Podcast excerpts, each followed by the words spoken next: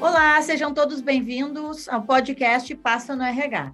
Se essa é a sua primeira vez por aqui, deixa eu me apresentar. Eu sou Mariana Webel, cofundadora e diretora comercial da Grow, além de apresentadora de alguns episódios do canal. Por aqui você acompanha as pautas mais relevantes sobre gestão de pessoas, cultura organizacional, empreendedorismo, tecnologia e muito mais, sempre compartilhados por especialistas no assunto. No episódio de hoje, eu vou conversar com Eberson Terra, autor do livro Carreiras Exponenciais, colunistas da CBN, além de produtor de conteúdo Top Voice do LinkedIn. Vamos juntos trocar conhecimento e experiência sobre protagonismo de carreira e o papel dos profissionais frente às próprias necessidades e às expectativas do mercado de trabalho na era digital. Passa no RH, o podcast da Grow. Seja muito bem-vindo ao Passa no RH, Eberson. É um prazer receber você no nosso podcast. E antes de darmos início à nossa conversa, peço para que você se apresente e nos conte um pouco da sua história antes e depois de se tornar escritor. Oi, Mari, tudo bem? Bom, primeiro, privilégio meu aqui. Obrigado pelo convite para bater esse papo. Uh, e entrando então, falando um pouco sobre a minha história profissional, a minha primeira formação é em tecnologia. Eu entrei no mercado tradicional, né, como profissional, é, como analista de sistemas, mas eu desenvolvi minha carreira como é, gestor de projetos. É, eu entrei no ramo de educação, é, de ensino superior. É, eu, portanto, eu trabalhava em uma, em uma faculdade e essa faculdade foi se expandindo, virou um grupo educacional e esse grupo foi adquirido pela maior empresa de educação do país na época, chamada Croton Educacional. É, então, eu virei um executivo, é, passei por todas as etapas de uma carreira tradicional, desde analista, enfim, gerente, até me tornar é, diretor da maior área administrativa desse grupo educacional. É um grupo SA hoje, né? É, chama Cogna Educação e eu tive a oportunidade de liderar mais de 2.500 pessoas espalhadas pelo Brasil, nas mais de 100 instituições aí de ensino superior que essa, essa empresa possui hoje. É, e aí, em 2018, depois de 12 anos na mesma empresa, eu percebi que eu precisava também é, reaprender a como conduzir a minha vida profissional, a minha carreira. É, eu não estava 100% satisfeito, eu achei que ah, naquele momento, em 2018, a minha carreira naquela empresa, tudo que eu poderia me doar para ela tinha encerrado, e aí eu tomei a decisão, uma das decisões mais doidas da minha vida, que foi tirar um período sabático. É, fiquei fora do mercado por dois anos e foi muito, muito relevante esse período, porque eu me, é, é, me descobri como profissional de outras áreas, além de ser um gestor, enfim, é, de ser um líder é, que foi escrever. Eu comecei, eu não sabia o que eu ia fazer depois que voltasse do período sabático, eu comecei a escrever artigos para o LinkedIn. É, eu falava muito sobre liderança, sobre formação de equipe, sobre gestão de carreira, planejamento de carreira, e naquele mesmo ano, no final de 2018, em pleno período sabático, o LinkedIn é, me agraciou aí como top voice. E é, de lá para cá eu não parei mais é, tanto de produzir conteúdo e é, mudei minha carreira completamente. Eu saí do mundo tradicional é, de ser executivo em uma grande empresa e passei a ser consultor é, na área principalmente de gestão operacional e a parte estratégica também. É, e auxilio, além de, de, disso, eu auxilio alguns profissionais, eu dou mentoria para profissionais também que buscam ascensão é, em suas carreiras. Profissionais que, que daqui a pouco estão vivenciando essa mesma essa mesma reflexão que tu teve na época que tu tomou essa decisão de fazer um sabático. Sem dúvida, principalmente é. nesse momento, né, que a gente está vivendo, é, a pandemia, acho que é, mostrou um, várias várias questões entre o profissional e como ele enxerga a vida dele, a, a carreira dele perante as empresas, as grandes empresas.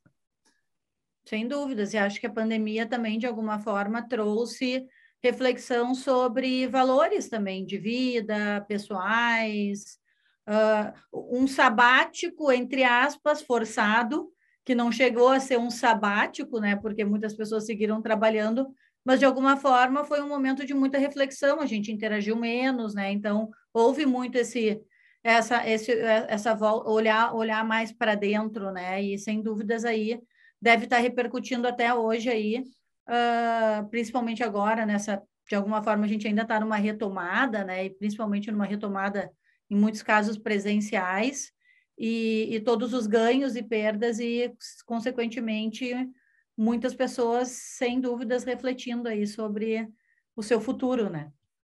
Sem dúvida, e, e a gente pode tra trazer aqui para o debate é, que, apesar de a gente estar tá tendo uma retomada, as empresas estão retomando né, os seus trabalhos, os profissionais estão deixando essas empresas mais tradicionais, que é o que a gente chama de grande renúncia, né, grande demissão, começou nos Estados Unidos e veio para o Brasil, então a gente viu picos de pedidos de demissão como nunca tinha se visto antes, isso é reflexo desse tipo de, é, de reflexão, né?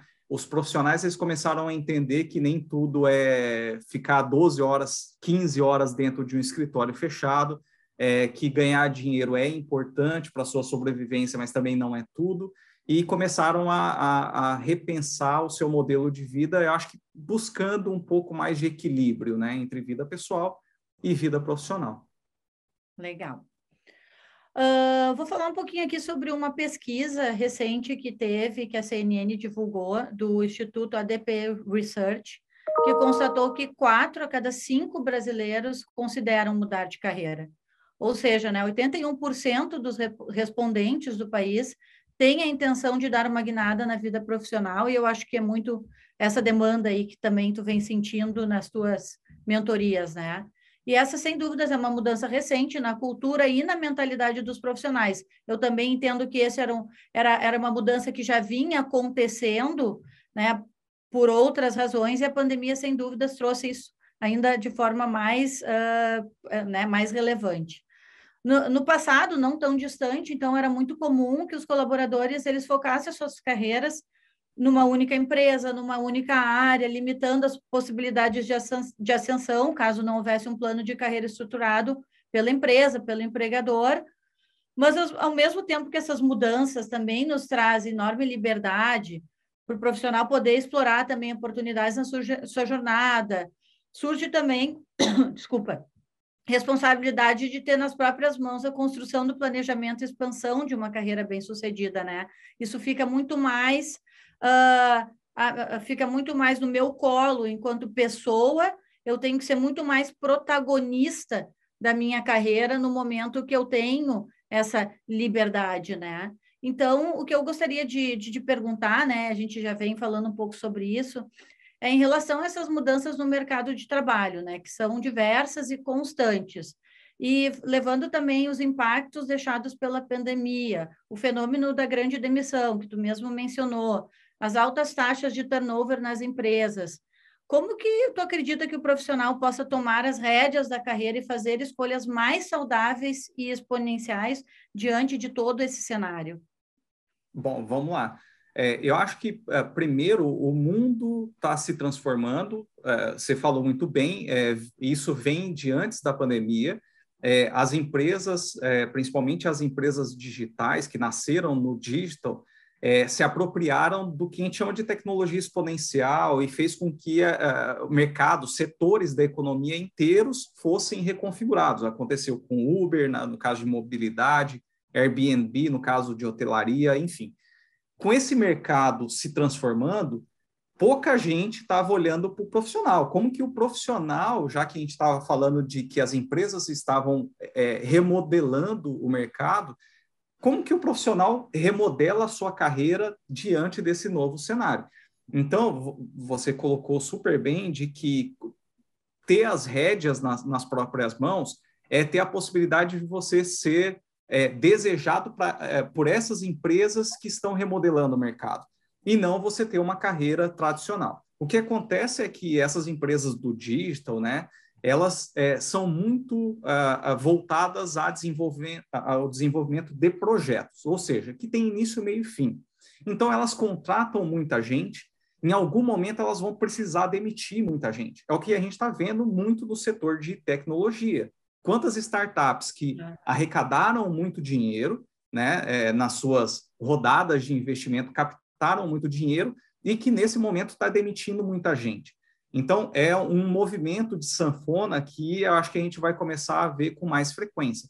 Então, para o, o, o empregado, para o, o profissional, ela, ele precisa se enxergar como uma marca e não mais como um, um, um simples empregado. Ele é um prestador de serviço e, com isso, ele pode ter não só um empregador, mas como vários empregadores.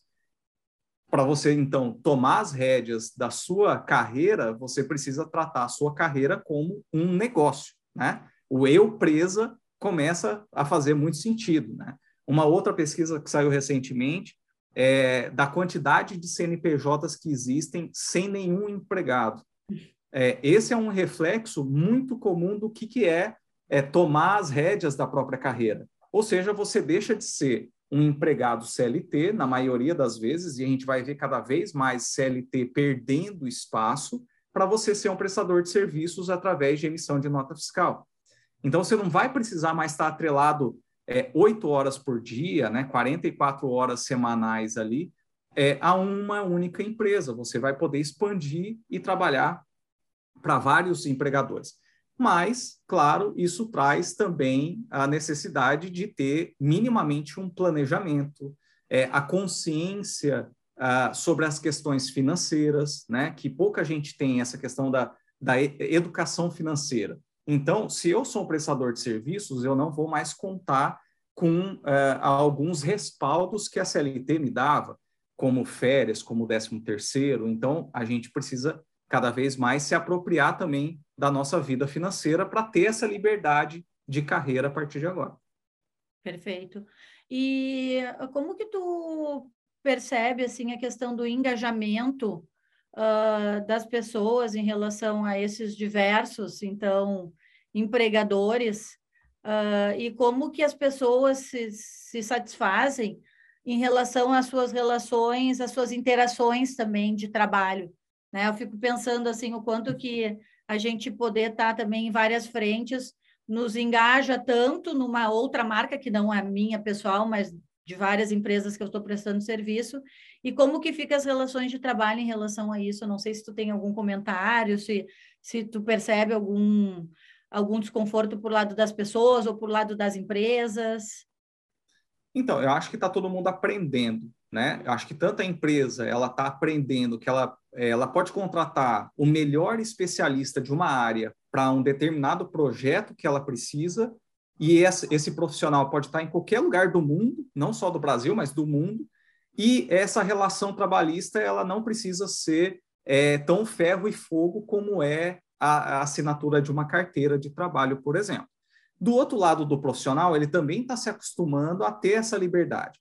Aonde que eu acho que tem é, existe um certo re, receio ou medo do profissional? É quando esse profissional ele não consegue enxergar nas diversas prestações de serviço paralelas ou sequenciais que ele vai fazer o, o sentimento de crescimento de carreira. Então, assim, muita gente entra na, dentro de uma empresa como analista, como assistente, enfim, como menor aprendiz, como estagiário, e tem na cabeça que a ascensão de carreira é você é, subir o degrau daquela escadinha até virar um vice-presidente, até virar um presidente daquela empresa que ele almejou. Eu sou fruto desse tipo de educação, né? Então, eu, eu, eu venho lá dessa, dessa geração Y que teve muito, é, teve essa educação de querer continuar na mesma empresa por muito tempo e a ascensão de carreira estava muito vinculada a você subir degraus. O que a gente percebe hoje é que essa liberdade ela muda um pouco o sentido do que é ascensão de carreira. Então, quando você tem mais tempo para se dedicar à família, é, se você consegue ter diversas é, empresas falando bem do seu portfólio, você também é bem sucedido, ou seja, você está tendo ascensão de carreira. Então, as pessoas também estão começando a aprender. Enquanto isso, é, o receio ainda impera. Pô, mas eu vou crescer, mas eu nunca vou ser um diretor né? E elas começam a perder um pouco esse essa vontade porque começam a perceber ganhos do outro lado, no outro nesse novo modelo é, de carreira.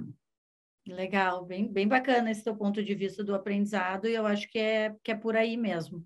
Ambas as partes estão aprendendo ainda, né? E é uma, e é um, e é uma questão cultural, um mindset cultural, né? Que é difícil a gente ser disruptivo e pensar diferente de que uh, eu não ver essa ascensão, então não é, não existe outro caminho.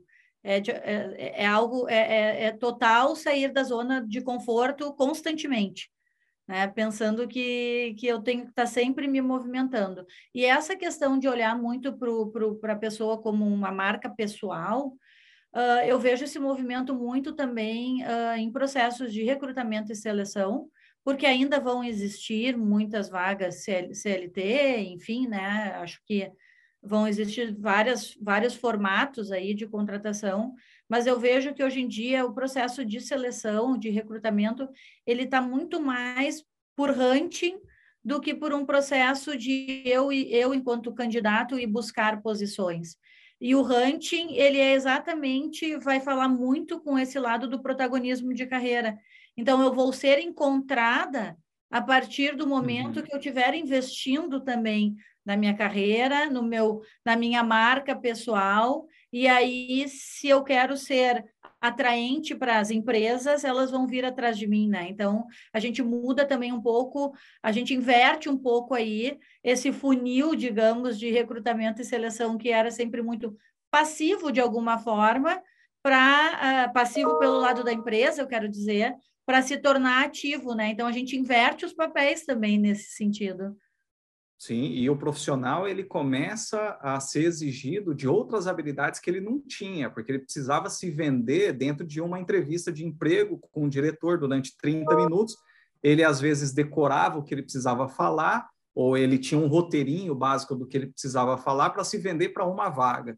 Hoje ele precisa se vender todo dia, então ele precisa ter habilidades que antes ele não precisava para ser contratado. Então, imprimir a marca pessoal, seja em rede social, etc., começa a fazer sentido para ele ser encontrado nesse processo de hunting. Perfeito. De novo, né? Sair da zona de conforto, porque ele tem que estar constantemente também fazendo um upskilling e um reskilling também, né?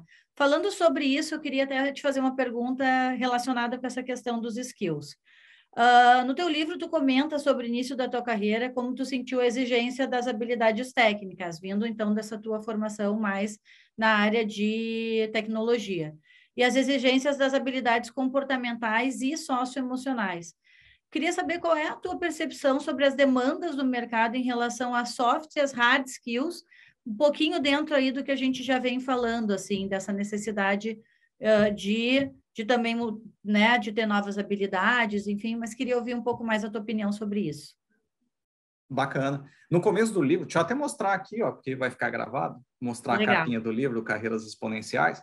É, eu conto essa história para mostrar que conforme a gente vai crescendo na carreira, e aí eu dou o exemplo de uma carreira tradicional, que foi essa primeira carreira que eu tive até 2018, é, conforme você cresce, essa, essa condição do que você mais vai usar, quais habilidades você vai mais usar, ela vai mudando. Então, no começo de carreira é, e para é, é, momentos ali iniciais em que você tem o seu primeiro emprego, as hard skills são as mais desejadas pelo empregador. Por quê? Porque você vai estar tá em uma posição que te demanda menos decisão, menos poder de negociação, então, eles vão te passar uma demanda e você vai trabalhar em cima daquilo que você tem de conhecimento técnico. Conforme você vai crescendo, outras habilidades, e aí sim as socioemocionais, vão sendo exigidas de você. Porque você vai precisar começar a tomar mais decisão, você vai ter que negociar com seus pares, você vai ter que formar equipes, você vai ter que debater em reuniões, e aí as, as soft skills começam a ser desejadas. Agora, quando a gente fala desse novo mercado que está surgindo, se a empresa está procurando alguém para entrar jogando em uma posição para um projeto, alguma coisa assim, é muito provável que mesmo no começo da carreira você já seja exigido das soft skills, uhum. né? não só das hard skills. Porque hard skill muda toda hora. Eu, eu tenho uma analogia que eu falo que a hard skill é, é ela tem é, é igual ao computador, ela tem obsolescência programada é, conforme o tempo passa, ela vai ficando obsoleta e você tem que jogar fora aquele conhecimento e é, reaprender. Porém, a soft skill é igual o vinho, né? Quanto mais tempo e mais uso, melhor fica, né? Então, você começa a ser desejado pelo mercado quando você entende essas duas coisas. Começa a se preocupar menos com a hard skill e muito com a soft skill, porque a hard skill você tem que aprender todo dia a partir de agora. E a empresa, ela vai estar tá disposta a te ensinar a hard skill se você for bom na soft skill que ela almeja. Perfeito, muito bom, excelente. Uh, e ainda sobre as soft skills do presente e do futuro, agora vem a pergunta do milhão. Quais que tu, tu percebe como as fundamentais nos profissionais que atingem melhores resultados em suas carreiras e seriam os profissionais nexialistas os mais preparados para o futuro do trabalho?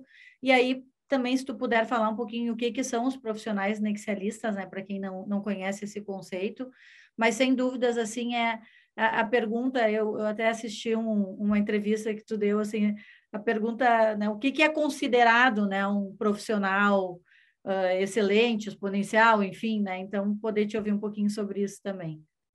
Legal, vamos, vamos falar primeiro sobre as habilidades, então, do presente e do futuro, que eu acho que são as mais desejadas hoje, mas que poucas empresas conseguem colocar isso é, é, numa lista é, do que, que elas gostariam de ter num profissional quando ela vai fazer o, o processo de hunting, né? É, eu falo muito isso também no meu livro, que eu acho que a, a maior soft skill que não é falada hoje chama-se perspicácia. É o dom do ser humano, a gente, né, enquanto ser humano tem, de é, se antever alguma coisa que vai acontecer no futuro. É como se fosse o sexto sentido, né? Quando a gente percebe que alguma coisa está acontecendo, seja no nosso mercado, na nossa área de atuação, e a gente consegue se precaver para não ser impactado ou estar tá bem preparado para esse impacto, né? É diferente do processo de adaptação, que também é muito falado hoje, porque o processo de adaptação é já aconteceu. Então você tem que se adaptar ao que aconteceu. A perspicácia vem antes, vem quando você está prevendo que algo vai mudar. Por exemplo, você pode perder o emprego, é, o, o, mercado de trabalho vai mudar completamente, você precisa se adaptar a ele antes que isso aconteça. Então, para mim, uma das maiores habilidades essas, dessas soft skills que ninguém fala é a perspicácia. E eu trato muito no livro como desenvolver essa, essa habilidade. Ah, e aí, falando... eu, ia, eu ia mesmo, eu estava pensando aqui dois pontos, né? Só te interrompendo, desculpa. Eu estava pensando dois pontos. Um, como identificar, e principalmente fiquei pensando assim, como desenvolver, né? É, tem um método muito bacana, eu falo ele no livro, cito outros livros que trazem isso, que é muito legal, é que é através da experimentação científica. Então, dá, dá para você criar o, o, a perspicácia, desenvolver a perspicácia utilizando metodologia científica. É, então é super super legal e aí quem quem quiser entender um pouco mais vai ter que adquirir o, o Carreiras Exponenciais. É. Mas falando sobre nexialismo, né, que você comentou sobre esse nome, né, é, todo mundo fala muito sobre, ah, eu quero ser um profissional generalista porque ele pode é, bater o escanteio, né, fazendo uma analogia com o futebol, bater o escanteio e e tá lá na área para cabecear para o gol. Né? Ele faz de tudo um pouco, o generalista. O especialista, ele tem um foco naquela, na, em, um, em, uma, em uma área determinada, né? Ele estuda muito é, e ele se especializa muito em uma única área. O nexialista é aquele que cria nexo é, entre as habilidades que são exigidas de um generalista e as habilidades que ele precisa de um especialista, ou seja, a, a maior virtude do nexialista é, é conseguir resolver problemas utilizando as skills dos outros. Então, é um bom formador de time, é alguém que identifica as skills alheias e colocam todo é, é, esse profissional coloca todo mundo para trabalhar junto. Isso é um nexialista, porque ele consegue enxergar nexo em problemas que são muito distantes. Ah, mas como eu resolvo um problema? Ele quebra em várias partes e começa a enxergar é, soluções, mas não necessariamente ele vai resolver sozinho. Ele consegue juntar várias pequenas soluções vindas de vários tipos de profissional. Esse é o mais desejado do mercado hoje. Não é nem o generalista, nem o especialista. Né? Uhum. Uhum, legal. Uh, e no livro, tu também divide a carreira exponencial em seis dimensões Queria saber se tu pode citar quais são elas e por que, que elas foram pensadas e organizadas dessa forma. Claro, vamos lá. É, o livro é, é baseado nessas seis dimensões, né? A primeira delas é renovação de conhecimento. É quando a gente fala, tem um capítulo específico para a gente falar sobre é, a parte de conhecimento. Então, quando a gente, a gente, citou aqui as soft skills e as hard skills, você precisa estar tá em constante evolução. Então, é, é, eu falo nesse capítulo a importância de você ser um lifelong learner, ou seja, aquele profissional que vai aprender para o resto da vida. Não tem mais como você se colocar na posição de me formei, então eu estou pronto para o mercado, não preciso mais estudar. Né? Pelo contrário, é, nesse mundo VUCA que a gente vive, é, é, você vai precisar estudar todos os dias até o final da vida, né? principalmente para ser um profissional desejado aí por esse mercado que muda tanto. A segunda é exposição e networking. Então, a gente fala muito sobre um pilar de como fazer essa marca pessoal, de como você se expor perante o mercado e ser um profissional desejado, né? Que é um pouco daquilo que a gente estava comentando, que é uma habilidade que, enquanto um profissional está olhando só para uma carreira tradicional, aquela da, de subir a escadinha dentro de uma única empresa, ele não está olhando para essa habilidade de expor e fazer networking. Né?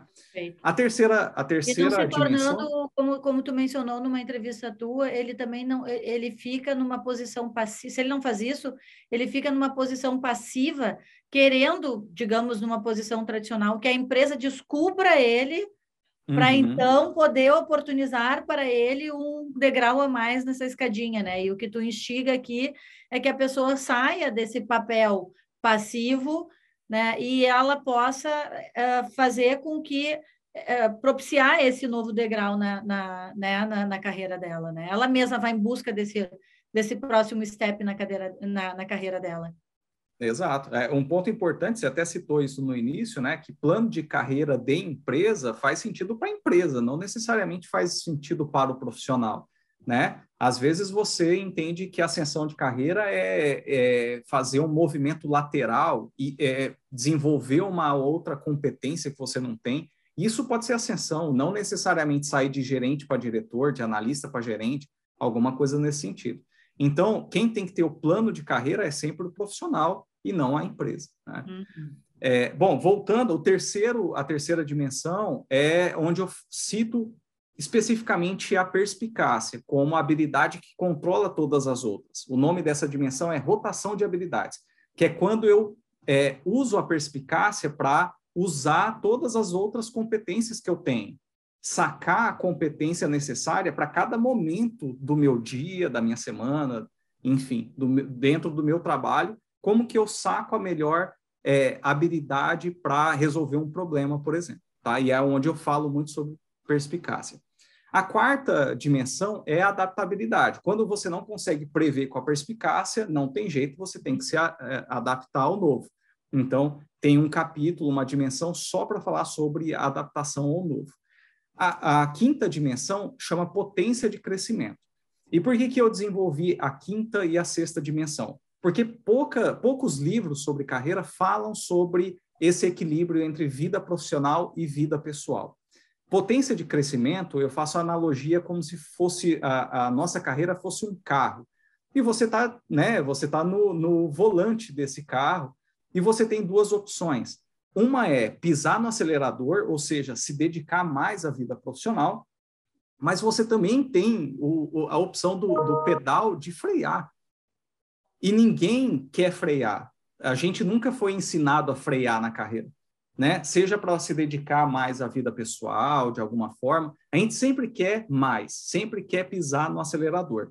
Esse foi um dos, do, do, do posso dizer que foi o estupim é, da minha decisão de sair no, no, período sabático, porque eu só imaginava que a minha carreira é, precisava de acelerador. Eu só pisava no acelerador. E aí eu tive um quase um burnout, é, e por isso eu decidi também sair é, no período sabático né, para tratar desse, é, desse burnout. É, então, as pessoas precisam entender que elas têm essa opção de dois, né, são dois pedais ali, pode acelerar, mas também pode frear, não tem nada de feio em você frear, pausar a sua carreira, como é o caso de fazer um sabático, enfim. E a sexta dimensão é a trajetória de vida, porque é ela que diz quando você tem que frear e acelerar. É, quando você tem que se dedicar mais à sua família do que à sua profissão é, não é estar tá 100% para a profissão e 100% para família. Você não consegue, a conta não fecha, né? Uhum. Mas em algum momento você pode ser 50%, 50%, ser 80%, 20%. Então é super natural e você precisa entender qual é o, so, o seu momento de vida para é, pisar no acelerador ou pisar no freio.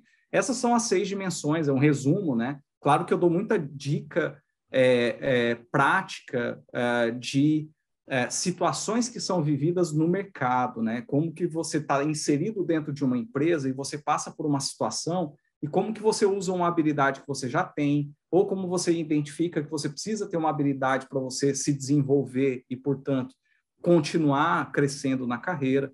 Enfim, o livro ele é, é dividido nessas duas etapas: uma as dimensões e a outra é, as experiências práticas que o profissional pode atuar. Muito legal, excelente. Assim, acho que cada uma delas dessas seis dimensões dá aí para escrever mais um livro. para cada um. E para os profissionais pensarem também, é, se aprofundar em cada uma delas, né? Porque, sem dúvidas, a gente é uma composição das seis: o momento de carreira, o momento de acelerar, o momento de tirar o pé. Muito bacana, assim, a gente poder se questionar, porque existe uma cultura também que nos leva a achar que, que, que só devemos acelerar. Né? Tu encontra as pessoas, e aí, como é que tá? Correndo? Se tu não diz que tu, tá, que tu não tá correndo, parece até que que tu é um loser. É um crime. Você, é... é um crime. Sim, não, correndo. Assim, não, tipo, dá vontade de dizer, não, tô bem tranquila, organizada, planejada, tá tudo certo. Exato. Mas parece que é bacana dizer que está correndo, que está sem tempo, né? Então, uhum. Eh, eh, se a gente não para para refletir, pode acontecer o que aconteceu contigo de quase aconteceu, né, de um burnout, que é o que a gente vem vendo acontecendo muito, muito, muito. A gente tem aí muitos dados trazendo aí o quanto que as pessoas estão entrando em burnout, o quanto que a questão da saúde mental vem sendo cada vez mais relevante, porque realmente a cultura também leva muito a essa aceleração e as pessoas não refletem, né? Então eu acho que o livro e todo esse conteúdo que tu traz uh, propicia aí essa reflexão para que a gente seja preventivo também, né? E não chegue aí nesse estágio de burnout ou de estar tá mesmo tendo que buscar alguma ajuda mais importante. Não, não precisamos esperar o nosso corpo falar, né? A gente pode tentar Exato. agir antes. Perfeito. Bom, Eberson, a gente está chegando ao fim do nosso bate-papo, mas antes eu quero te perguntar, tu compartilhou sobre a importância do período sabático pregnada na tua carreira.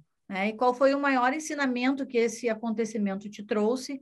E qual é a dica que tu pode nos dar, né, e dar para os ouvintes que pensam em fazer o mesmo? Bom, vamos lá. Eu acho que o período sabático ele foi a melhor escolha para aquele momento de vida que eu estava, que foi é, é, tentar escapar de um possível burnout, né? É claro, eu já tinha um, um, uma grande jornada dentro da mesma empresa e eu tomei a decisão de sair, e é, o, o, período sabático foi a solução que eu encontrei para repensar. Essa reflexão talvez é, fosse diferente ou fosse mais atropelada se eu tivesse ela durante o meu dia a dia caótico e cheio de coisa para fazer. Então, pensar na carreira é importante você ter tempo para fazer isso. E você também não consegue fazer isso nas férias, né? E o período sabático não pode ser confundido também como uma extensão das férias ou umas uh, férias prolongadas, não é isso. O período sabático ele, ele vem lá dos primórdios, é, é, na verdade, é uma questão cultural é, dos judeus sobre o descanso da terra. Né? Depois de sete anos que você é, trabalha na terra, semeando, né, cultivando, a terra também precisa do descanso. Por isso que surgiu o nome ano sabático a cada sete anos, não só os judeus, mas a terra precisava descansar. Daí que surgiu o, o termo ano sabático. Uh, e para mim, o, o, ano sabático ele serviu, né? Bem planejado. Eu demorei três anos para poder sair no período sabático, porque eu fiz um, um, bom planejamento financeiro do tempo que eu poderia ficar fora, etc. Ele foi essencial para eu ter a tranquilidade de fazer uh, essa reflexão de vida e é, tomar um novo rumo, entender se eu precisava voltar para o mercado da forma que eu atuava como um, um, diretor executivo, ou se eu queria atuar de uma outra forma. Então, esses períodos, essas pausas de carreira são muito importantes para esse período de reflexão. Que a gente, é, é assim, de novo, não dá para ser nas férias. A gente volta das férias mais cansados porque dá a impressão que a gente quer fazer tudo. Quer viajar para todos os lugares, conhecer todos os, mo os monumentos históricos, conhecer culturas novas, enfim, aí você volta mais cansado das férias. É férias das férias. É, aí você precisa de férias das férias. O período sabático é a reflexão sem a necessidade de você se preocupar com outra coisa. Então, você está pleno, 100% do seu tempo focado em repensar, em replanejar o seu próprio, o seu próximo passo de carreira e de vida, né? Tanto é que aí, Mariana, você colocou um ponto, vou, vou dar um spoiler aqui, né? É, o meu segundo livro que eu escrevi com a minha esposa é sobre período sabático. Eu não só conto o meu período sabático, né, o nosso, a gente saiu junto em 2018, é como a gente fez é, uma metodologia de planejamento e execução do período sabático e também como você retorna para o mercado de trabalho, que eu acho que é o mais importante. Né? Como que você se planeja para retornar para o mercado de trabalho depois de um hiato, né? uma pausa de carreira é, maior do que 30 dias, enfim. E como você pode utilizar outros momentos né, para fazer um sabático. Né? Às vezes, essas, é, essas transições de carreira, quando você sai de um emprego e ainda está aguardando ir para um próximo, talvez seja uma boa pausa para fazer um sabático. Então, tudo isso vai estar nesse livro, que também vai ser lançado pela Alta Books, provavelmente em dezembro ou janeiro do, de 2023. Excelente, muito bom, e eu acho que uh, o sabático deve ser muito difícil. é, tomar essa decisão é difícil e viver o sabático deve ser muito difícil, principalmente pelo que a gente acabou de colocar, por essa cultura do ritmo, da aceleração. Então, conseguir fazer um sabático é algo que eu acho que tem que ser aprendido também. Né? Então, acho é, Sem super dúvida. bacana o livro e poder entender um pouco dos insights e, e até como fazer, né? Porque é, é, é, é realmente é, é, quase contra o que a gente vive, né? Exato, é, e é, um ponto importante, porque existe uma, uma síndrome, eu trato isso no, nesse livro do sabático, que é a síndrome do retorno. Por quê? Porque quando você. Primeiro, você tem um, um grande problema. Quando você sai no período sabático, eu conto a minha experiência como foi, que eu saí de um dia de 12 horas de trabalho para zero. Hum. E aí uhum. você fala, cara. O que, que, eu faço? O que, que, eu faço? Exatamente. Eu então, essa. É, então, exatamente, exatamente. Então, essa falta de rotina cria um, uma sensação, uma angústia que pode ser pior do que as 13 horas de trabalho. Com certeza. Que você já se acostumou. Então, eu falo bastante sobre isso. E aí, a síndrome do retorno é quando você se acostumou com a reflexão e você volta a uma outra pessoa, é, as pessoas que não saíram em sabático não entendem o que você fala mais, porque você é uma outra pessoa. Uhum. Fala assim, mas eu não reconheço mais você. É, a, a, pessoa que ficou continua sendo a mesma, mas você que saiu é uma outra pessoa e as pessoas e, e quem convive com você não consegue entender Pô, ah, como que foi suas férias? Ou como foi seu período sabático? Você passeou muito? Não entende que essa reflexão mudou completamente a sua vida. Então, eu falo muito, a gente fala bastante sobre esse, esses assuntos. Muito bom, muito legal, excelente. Estou curiosa também para ler esse novo livro, então. Uh, Eberson, muito obrigada pela tua participação. Foi maravilhoso, foi rápido, mas foi intenso e profundo, muito importante todas essas reflexões. A gente encerra aqui, então, mais um episódio do Passa no RH. Hoje o bate-papo foi com Eberson Terra, que contou como as transformações vividas na sua jornada profissional guiaram a reconstrução da sua carreira e o inspiraram a escrever o seu primeiro livro, Carreiras Exponenciais. Eberson, muito obrigada por dividir com o nosso público a tua vivência e por compartilhar as tuas experiências e conhecimento. E eu, particularmente, já estou super ansiosa com o teu novo livro também. Achei super bacana. Que legal. Eu, eu que agradeço o convite. Foi um prazer conversar contigo, Mari. É, e de deixar aqui, eu posso deixar minhas redes sociais, claro, contatos, se o pessoal quiser bater um papo sobre o livro. É, o, eu estou no Instagram como arroba Eberson Terra e no LinkedIn também, só procurar Eberson Terra lá. É, e deixar aqui o convite para quem ainda não leu Carreiras Exponenciais, ele está sempre em promoção na Amazon, no site da Amazon, ele tem a versão Kindle, né? Essa é a versão bonitona dele é, é, físico, né? Mas também tem a versão Kindle. e ele vive em promoção lá, está sempre entre os mais vendidos nessa na, na, na categoria de carreira. Que legal, parabéns, Eberson. E para acompanhar mais conteúdos como esse, siga também as redes sociais da Grow. No Instagram é grow_gp. No Facebook, LinkedIn, é só pesquisar também pelo nosso nome, Grow, Gestão de Pessoas.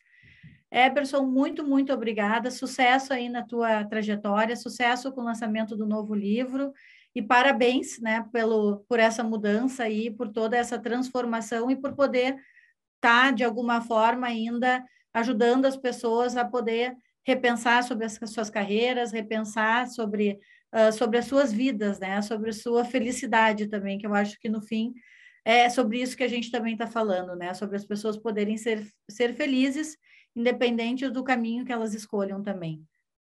Exato. É, equilíbrio é a, a, chave do sucesso.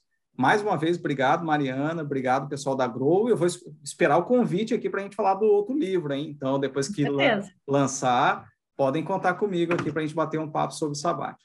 Que legal, com certeza, marcaremos sim. Obrigada, Eberson, até a próxima. Tchau, tchau. Tchau.